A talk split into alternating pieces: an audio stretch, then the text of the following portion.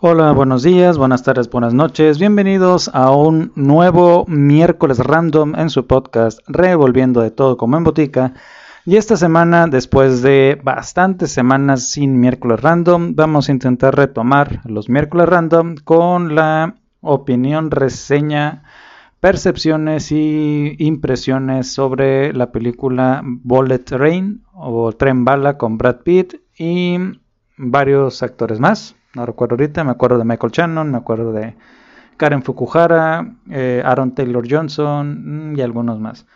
Eh, la película es relativamente nueva, salió este año, eh, está disponible en HBO Max y se me hizo una mezcla entre, la temática de Guy Ritchie con Tarantino, con mm, algún desconocidos en el tren tal vez de Alfred Hitchcock, que básicamente eh, me refiero a Guy Ritchie porque en alguna de las películas de Guy Ritchie parte de la trama se va, se, eh, va eh, desarrollando por separado y poco a poco se van uniendo los, los hilos de, acerca de cómo están todos relacionados con la trama. Y es un poquito de, en ese sentido donde inclusive la del, del Gentleman, esta última, aunque no tanto, ¿no? Pero em, está basada en un libro, por un libro japonés que tiene que lleva el mismo nombre, The Bullet Train, que la trama aparentemente no es no es tan diferente a la película. Es una película que no aporta o que no pretende ser más de lo que es, que es una película palomera de acción. Punto. Uno puede, se le hizo mucho revuelo porque salía Bad Bunny en la película y fue así como que el boom de, este, de esta persona, de este personaje, de este señor, cantante y que ahora incursiona en la, en la actuación. Pero también su papel se limita a cinco minutos, entonces no es así como que el gran papel, sí fue una, una especie de ancla para jalar más, o tal vez para generar morbo, quiero pensar, este, para generar el morbo y ver de qué iba a salir o qué iba a ser en la película. Al final de cuentas, el personaje principal lo lleva Brad Pitt, hay algunos cameos interesantes eh, de Ryan Reynolds, de Sandra Bullock, de Shani Tatum. Entonces, es bastante divertida, es, este, es de acción es un poco de acción con un poco de enredos. Está divertida la película, bastante entretenida. Eh, dura creo que casi dos horas, ni cuenta te das de que, de que dura tanto. Y todo se desarrolla, como el nombre lo dice, en un tren, en un tren bala de, en, en la ciudad de Japón. En Japón, donde, mm, por extraño que parezca, se me hizo demasiado extraño.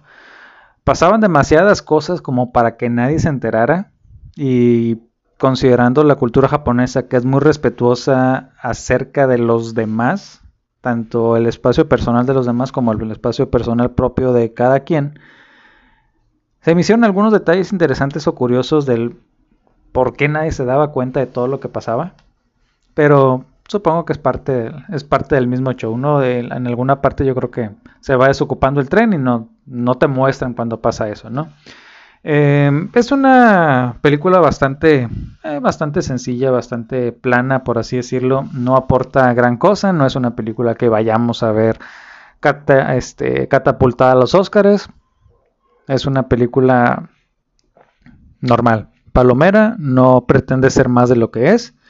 Y si no la han visto es bastante, bastante entretenida y divertida. Así que si no la han visto, yo le doy un 3 de 5, tal vez 2 y medio de 5.